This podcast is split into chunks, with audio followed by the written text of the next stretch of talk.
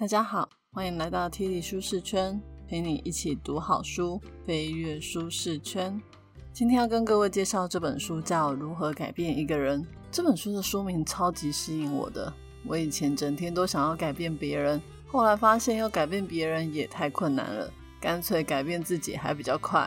就在我觉得自己天生没有说服他人的才能之后，我看到了这本书。一开始我其实也是抱着就看看的心态，后来发现。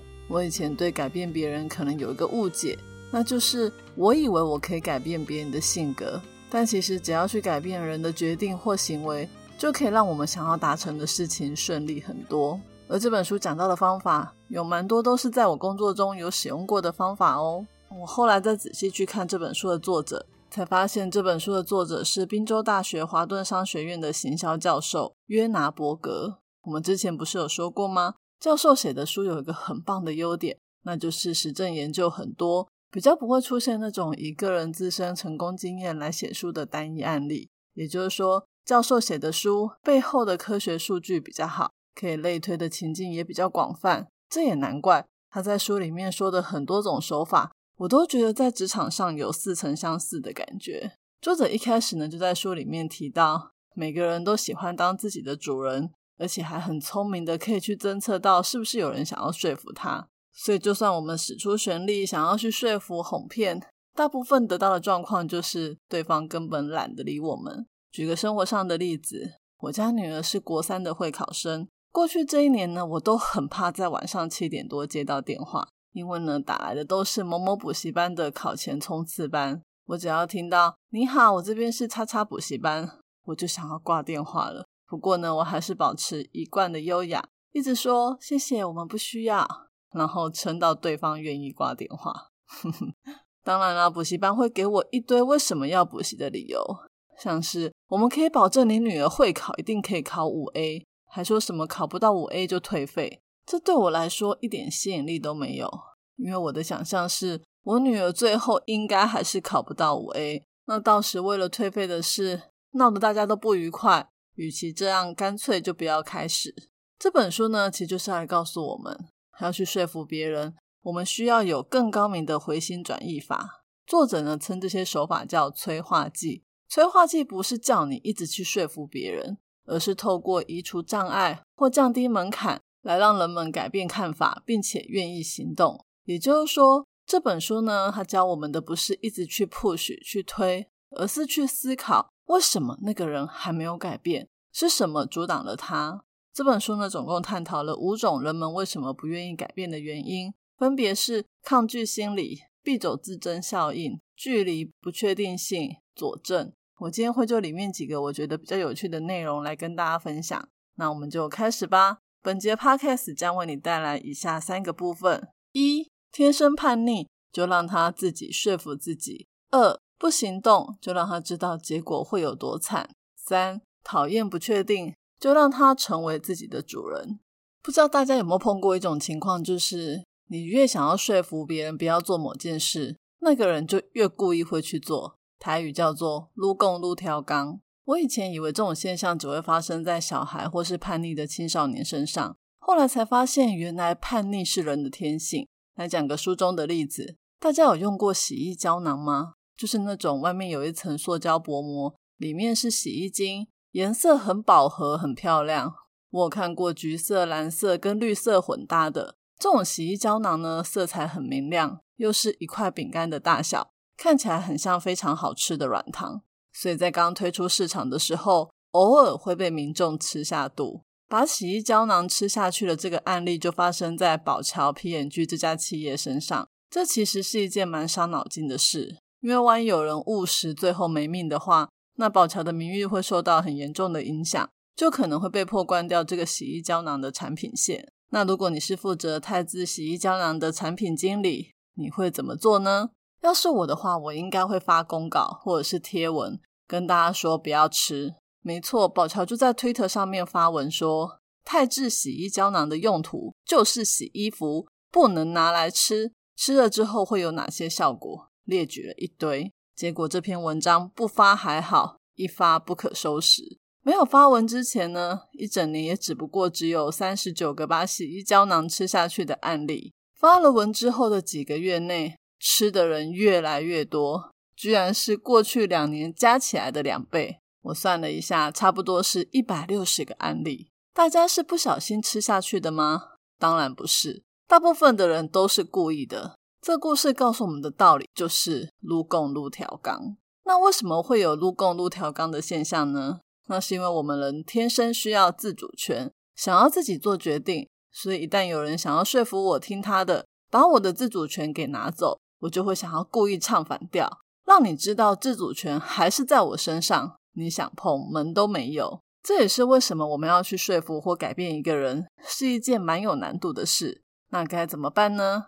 我们就以一个青少年抽烟的例子来看看怎么对付这种天生的抗拒心理。美国在一九九零年代晚期的时候，青少年抽烟的比率创下十九年以来的新高，有四分之三的高中生抽过烟，有四分之一的高三学生天天抽烟，而且还有增加的趋势。为了要守护国民的健康，很多国家呢都禁止香烟厂商打广告，也在烟盒的包装上加上健康的标语。大家应该都看过烟盒上面那些烂掉的肺的照片吧？正常来说，这么做应该可以劝退不少人抽烟。但是我们刚刚不是说吗？人天生叛逆，尤其是青少年最叛逆，所以这种劝退抽烟的广告跟做法，对青少年来说根本没什么用处。那如果不直接挑明的说服，还能用什么方法呢？书中有列几个对付抗拒心理的方法，我来讲一个我觉得比较有趣的，那就是留下决定的空间。有个团队呢，他们想要降低佛罗里达州青少年吸烟的比例。团队的领导者叫沃夫，沃夫呢知道青少年很聪明，你只要试图去说服他们，他们马上就会察觉，而且会撸共撸条钢。所以他决定停止告诉孩子们怎么做。他们在一九九八年的时候举办了一个叫做“青少年烟草高峰会”，他们让学生来主导整个会议，并且讨论一些主题，像是香烟产业怎么靠着操弄群众来推销香烟，这些企业如何透过电影、电视、体育让抽烟看起来很酷。从头到尾呢，他们都没有跟大家说抽烟哪里不好，你不要抽，就只是让青少年们自己去讨论而已。结果呢？这个青少年烟草高峰会结束之后，青少年们居然自己成立了一个叫做“学生反烟会”的组织。他们还进到了学校的课堂里面去宣传烟草产业怎么赚大钱的资讯，让大家自己判断还要不要抽烟。他们还拍了一个真相系列的广告，其中有一支广告的内容是这样的：画面里面有两个青少年在一个客厅里面。他们打电话给一家杂志社的主管，问对方说：“有很多年轻人都会看你们家的杂志，你们怎么可以刊登香烟广告呢？”那个主管说：“哎呦，其实我们也是支持反烟广告的啦。”结果学生们就反问那个主管说：“那你愿不愿意刊登反烟的公益广告呢？”那个主管一听就说：“不行，我们做生意还是要赚钱。”然后就把电话给挂掉了。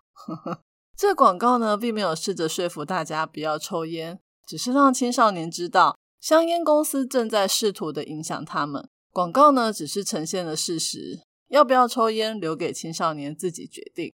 你们觉得这种不试图说服的高峰会，或是提供烟草公司赚大钱的资讯，还有刚刚说的那个广告会有效吗？嗯，这种方式居然奇迹式的有效。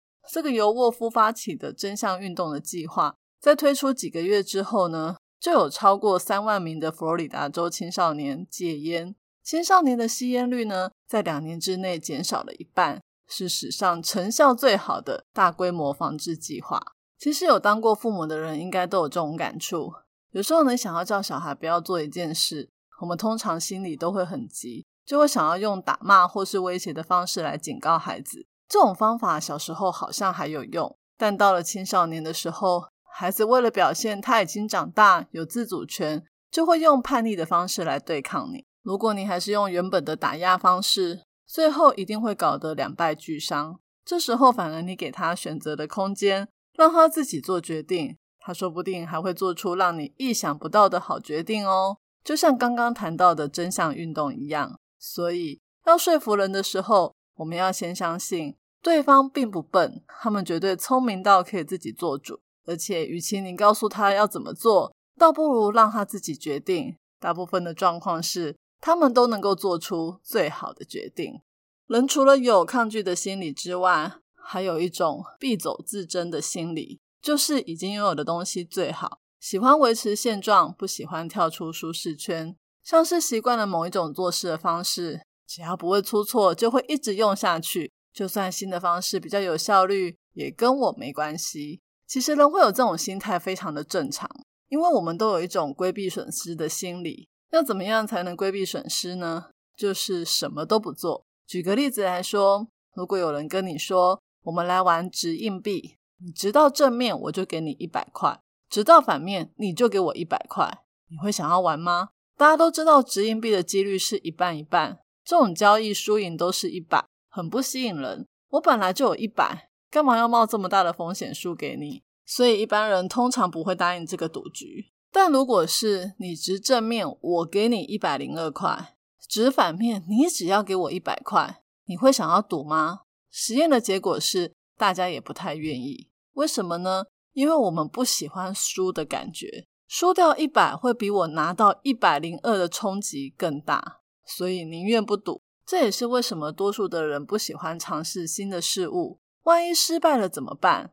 我们通常会把失败、损失看得比可能获得的利益更重。后来研究就去分析，你要说服人愿意拿一百出来赌。你就必须要让他赢的时候可以获得两百六十元，这样子他才会答应。也就是说，你的获利要是损失的二点六倍，人们才愿意接受损失的痛苦。在现实生活中，除了怕失败之外，也还要考虑改变所付出的转换成本。就是尝试新的事物的时候，我还要花时间去学习、去适应，耗时又费力。像我可能习惯看某一个医生，虽然看很久都没好。但是要我去研究哪里还有更好的医生，还要再去跟那个医生讲一次我的病情，想一想实在太麻烦了，算了，还是原本的医生看看就好。现在问题来了，如果我们想要让人改变，就必须要去对付这种规避损失以及转换成本的心理。书中有介绍一个我觉得还不错的方式，叫做让不采取行动的成本现行。什么是让不采取行动的成本现行呢？就是要让对方知道，你以为你不采取新的行动，看起来好像很安全，但事实并不是这样。你其实是在以别种方式付出代价。书里面有讲到一个华顿商学院 MBA 学生在课堂中研究的一个案例，有一个虚构的美国中部老牌的啤酒厂，叫山明拉格，它是一家非常受到蓝领阶级顾客喜爱的啤酒厂。这些劳动工作者的男人呢？很喜欢在辛苦工作一整天之后，到酒吧来一杯山明拉格啤酒。但是时代在改变，淡啤酒呢越来越受到民众的喜爱，喜欢喝拉格啤酒的人变少，这也让山明这家公司的销售量开始下滑，幅度虽然没有很大，一年大概也会减少个百分之二。山明这家企业的管理层也在想说，他们是不是要推出淡啤酒？但是他们又担心新的品牌形象会赶走现在的消费者。当 NBA 的学生拿到这个案例的时候，通常会开始计算：如果开始卖淡啤酒，那对原本旧的拉格啤酒的销售量会产生多大的影响？例如，推出了淡啤酒，可能会让拉格啤酒的销售下降百分之五到百分之二十不等。那要推新的，还是要维持旧的？这不就又落到刚刚讲的规避损失的心理吗？一般人通常会比较倾向走原来的路，因为这样做的风险看起来是最小的。但是呢，NBA 的学生很少去为企业思考一个很重要的议题，那就是不行动的风险。如果我们把角度换成，假如不推出淡啤酒，那十年后的山民会怎么样？答案很可能就是被时代的浪潮给淹没，消失在历史里，迟早关门大吉。把这些不行动的成本显现出来之后。我想，任何人都知道应该怎么做决定才是最好的。我们再来讲一些生活上的例子。你觉得手扭到比较严重，还是手断掉？想也知道，一定是手断掉比较严重吧。手扭到只是小毛病，手断掉可是大问题，会让我们的生活非常的不方便。不过呢，也就是因为我们对轻伤还有重伤的态度是不一样的，所以通常重伤的复原速度反而会快过于轻伤。因为人们受到重伤的时候，会积极的寻求治疗，会加快复原的速度。他们会去看医生啊，会去动手术、吃药，甚至还会去找复健师求助，来设定一些治疗的方法，拟定复健的计划，努力的让自己赶快好起来。相反的，轻伤我们就不太会去重视，顶多吃两颗止痛药，或是回家冰敷一下扭伤的手指就好了，也不可能会去制定什么治疗方案，太麻烦了，CP 值很不高。这听起来好像很正常，大家都是这样。但是，往往也就是因为我们轻忽这些小病，而让疼痛的时间拖长，搞到最后，小病永远都好不了。这样长久下来，加起来的时间跟止痛药的钱，说不定都比大病还要长还要多。所以该怎么办呢？就是要让小病不治，背后看不见的成本显现出来，这样子人们才有可能积极的寻求治疗。再讲一个生活上的例子，不知道大家写 email 的时候会不会去设签名档？设个签名档呢，要先研究怎么设，还要把格式都先想好，再 key 字上去。哇，想一想就好麻烦咯。算了，反正每次写 email，最后只要再写个祝顺利平安，署名公司的名称跟我的名字，打个敬上就好了，也没有花多少时间，顶多三十秒。那我们刚刚不是学了让不采取行动的成本现行这招吗？大家应该知道要怎么做了吧？如果我们遇到这种懒得设签名档的人，就问他说：“你一天要寄几封信出去？假设五封好了，一周上班五天，也就是二十五封。一年工作四十周，总共加起来是一千封，一封三十秒，也就是说，一年要花五百分钟，相当于八个多小时来写这些东西。耶，听到这里，你是不是就愿意花个二十分钟来设个签名档呢？”在谈到说服改变一个人的想法或决定的时候，很多情境都是在销售的情境。这本书的作者是行销教授，所以他谈的很多方法都是在谈怎么让你的东西可以顺利的被卖出去。这个时代跟过往的时代很不一样，市场上常常会出现让我们耳目一新的新产品、新服务，但也因为太新颖了，所以人们因着有规避损失、必走自珍、不喜欢被说服的抗拒心理。往往会让新产品、新服务推出市场的时候碰到很多困难。大家不喜欢用崭新的服务或产品，还有一个很重要的原因是不确定性。不知道大家有没有在网络上买过鞋子？我自己是很少，因为鞋子不像衣服，衣服我们看真人试穿报告或是模特展示，很容易判断这个衣服适不适合我。我从网络上买衣服的退货率大概只有百分之十，但鞋子可不一样。我在网络上没买过几次鞋子，但退货率居然高达一半。为什么呢？因为鞋型不同，穿起来真的差很多。再来，鞋子的材质要亲眼看，比较能够确认好坏。我有一次在网络上买了一双 New Balance 的运动鞋，买之前我在网络上看很久，还叫我老公、我女儿来帮我评鉴一下。结果下单送来之后，整个超乎我的想象，马上退货。也因为有这样的经验。我后来买鞋子都是先去体育用品店，先试穿，确定很 OK，再比较一下实体店面跟网络的价格哪个比较便宜，再下单。我这样做虽然很麻烦，但其实就是想要降低我的不确定性。回到这本书的主题，如果消费者因为讨厌不确定性就不购买新的服务或产品，那该怎么办呢？书上有教几个方式，我来讲一个我们自己在企业里面就蛮常用的方式。那就是免费增值，不知道大家有没有用过 Dropbox，就是网络上的云端硬碟。现在这个时代，就算你没有在用 Dropbox，应该也会用到其他的云端储存空间，像是 Google 云端硬碟或是 Apple 的 iCloud。不过呢，在十多年前 Dropbox 刚出来的时候，大家根本就不敢用，也不知道要怎么用。那时候呢，大家习惯把档案存在主机里面。还会买外接式的硬碟来增加储存空间，或者是把一堆东西都存在 USB 里。我们总觉得看到东西在电脑里会比较安全，这样子就表示这些档案不会不见。但如果今天你人在外面度假旅游，突然有同事打电话给你说想要跟你要个档案，如果是在以前，我就会把我电脑的账密给他，还会在电话里面指示我的同事要去哪个资料夹里面找哪个档案。现在听起来真的好愚蠢哦！第一个，我怎么可以把我的账密随便给别人呢？万一同事是商业间谍，把我的档案都偷光了怎么办？第二个，我的记忆得要超好的，要凭大脑去想象我那个档案的名称是什么，存在电脑还是外接硬碟里，说不定是存在 USB 里。然后呢，还要能够帮助同事从一堆资料夹里面正确的找到。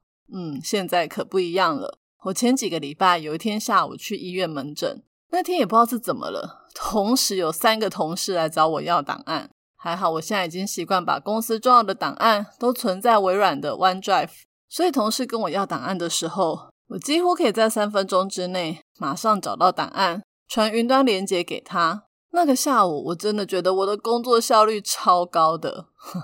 回到 Dropbox，当初 Dropbox 算是云端硬碟的开创者，在那时候呢，大家连云端是什么都不太知道，更何况要冒险的把档案存在一个连听都没听过的 Dropbox。万一档案不见了，万一档案被偷了，该怎么办？我记得十几年前也有人跟我介绍 Dropbox，因为我在网络公司上班，所以算是蛮能够接受网络新服务，我就跑去试用一下。先丢个一两个档案上去，过一阵子去看看有没有不见。不过呢，不是每个人都能够接受新的服务，所以 Dropbox 一开始就遇到大家都不敢用的困境。后来他们怎么做呢？就是免费增值。这边要注意的是，不是全都免费哦，而是免费与增值。免费的意思就是为了降低使用者的不确定性，我让你先免费用看看。虽然说使用新服务，你还是要付出时间的成本。去学怎么使用上传档案，但是因为是免费的，所以可以试看看，至少在金钱上没有任何的损失。我跟大家说，这招免费我们公司超常用的。有的人可能会想说，免费怎么行？我开门做生意，每天都有水电、人事各种成本会发生，免费不就亏大了吗？其实免费除了让客户可以试用新服务，了解我们好在哪里之外，还有一个很重要的目的。就是让客户养成习惯。如果他用了云端硬碟，发现很不错，随时随地都可以存取档案，那他就会舍弃旧的习惯，拥抱新的习惯。这样子，你要推他增值的时候，也会容易很多。增值就是，如果你要使用更进阶、更多的功能，你就得开始付钱。也就是说，免费不是永久的，免费的目的是为了增值。像是你应该常常会收到 Google 或是 iCloud 跟你说，你的云端硬碟只剩下百分之十的空间喽，要升级就要付钱。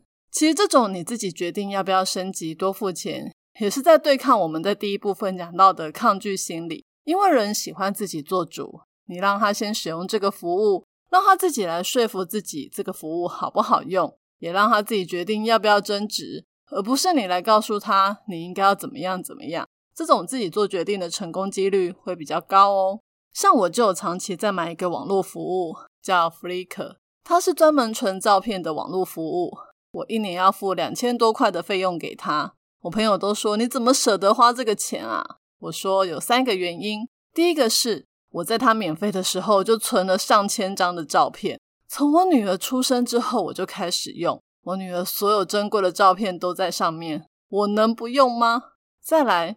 Flickr 有个很特别的技术，你上传上去的照片会比你放在硬碟里面的好看一点，很神奇吧？你下次可以试看看。第三个是，我已经在 Flickr 上面把我的照片归类的很好，每次我要跟别人秀照片的时候，都可以很快的找到我的档案，大家也都很惊讶，觉得我照片整理的真的超棒的，所以我就是免费增值的成功案例。今天的说书就说到这里，最后来讲一下看完这本书的感想。光看这本书的书名，可能会让人家以为如何改变一个人是要改变一个人的个性，但其实不是哦。因为江山易改，本性难移。一个人除非是遇到了重大事件，不然的话不太可能改变个性。这本书讲的如何改变一个人，是在讲如何改变一个人的决定或行为。书里面总共有五章。每一章的一开头都在讲人们不愿意改变的原因是什么。每一章也提出了至少四种以上的方式来帮助你对付那些不愿意改变的心理。我今天介绍了三种，大概也就只讲了书里面的百分之十五而已。如果你想要知道更多改变人的方式，可以买书来看哦。今天我送给大家的三个知识礼物分别是：一、留给对方决定的空间，相信他会做出聪明的选择；二、让不行动的成本现行，由他自己判断是否要改变。三，免费是为了让你养成习惯，养成习惯之后才能增值。我已经把今天所有的重点内容都放在我的部落格 podcast 的说明栏有连接哦。这一集的题目是：听完了这本书之后，你喜欢哪一种改变人心的方式呢？欢迎你留言跟我分享你的看法。愿上帝帮助我们，可以更了解人性，知道人们的需求与喜好，那我们可以透过一些好的方式，帮助人们做出更好的决定。体理舒适圈，两周一本好书，我们下次见，拜拜。